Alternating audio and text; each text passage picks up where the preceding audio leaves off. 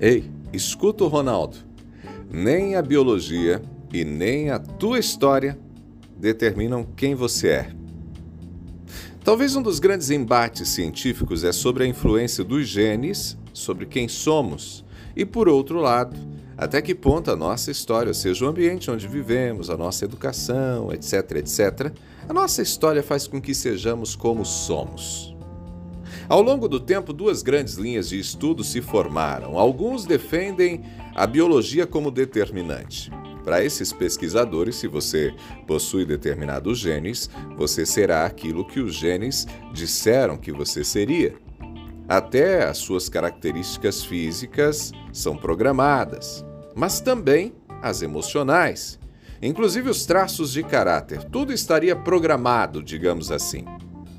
Se os genes indicam timidez, será tímido. Se indicam péssimo humor, será mal-humorado. Já outra linha de pesquisa que ganhou força nas últimas décadas estuda o efeito do ambiente na formação da nossa identidade.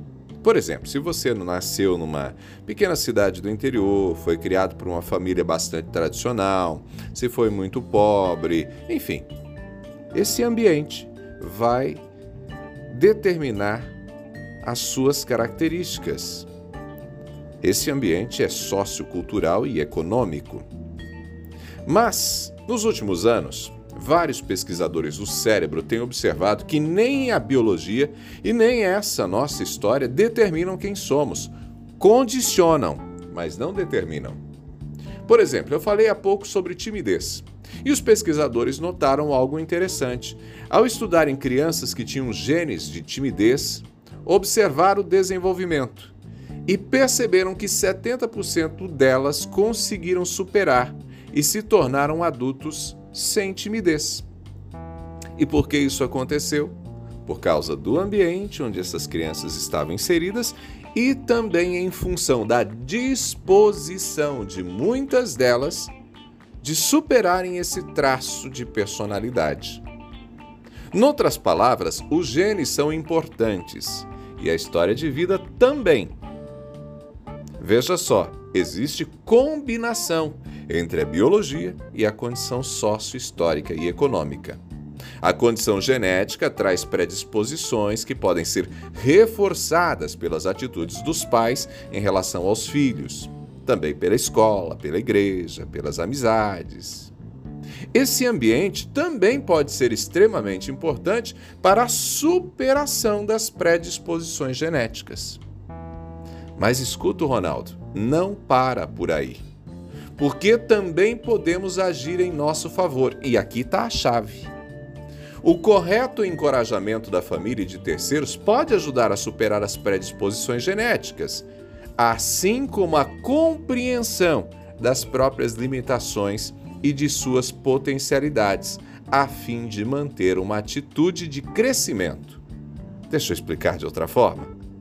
Não existe desculpa para mantermos eternamente os mesmos comportamentos, as mesmas atitudes, o mesmo jeito de ser. Tem gente que diz: Ah, eu sou assim, minha mãe era assim, minha avó era assim, meu pai era assim. Tem gente que culpa a família, a educação recebida, a igreja, por ser como é. Tem gente que justifica a personalidade irritadiça, agitada e até falhas de caráter como sendo culpa de algo que veio com ela, coisa da genética ou da educação recebida. E isso é uma meia-verdade. Uma meia-verdade. Como eu disse, os estudos mais recentes das ciências confirmam que, por mais que tenhamos uma genética, uma história que nos afetaram, não são determinantes. Condicionam, mas não são determinantes. Ninguém precisa ser do mesmo jeito para sempre. Se é tímido, pode melhorar. Se é nervoso, pode controlar. Se é impulsivo, pode deixar de ser impulsivo. Se não gosta de estudar, pode aprender a gostar. Se é preguiçoso, pode tornar-se mais ativo. Se é desorganizado, pode melhorar na organização. Ninguém precisa ser a mesma pessoa. Ter os defeitos de sempre. Pode superar, pode superar-se o nosso cérebro é incrível. Novos neurônios são produzidos ao longo de toda a vida e conexões neurais são formadas, inclusive a partir de novos hábitos e comportamentos que dedicamos a desenvolver intencionalmente. Até características físicas podem mudar dependendo das nossas escolhas. Portanto, fica a dica: se conheça, conheça o que te afeta e invista para mudar o que precisa mudar. Pegou a ideia?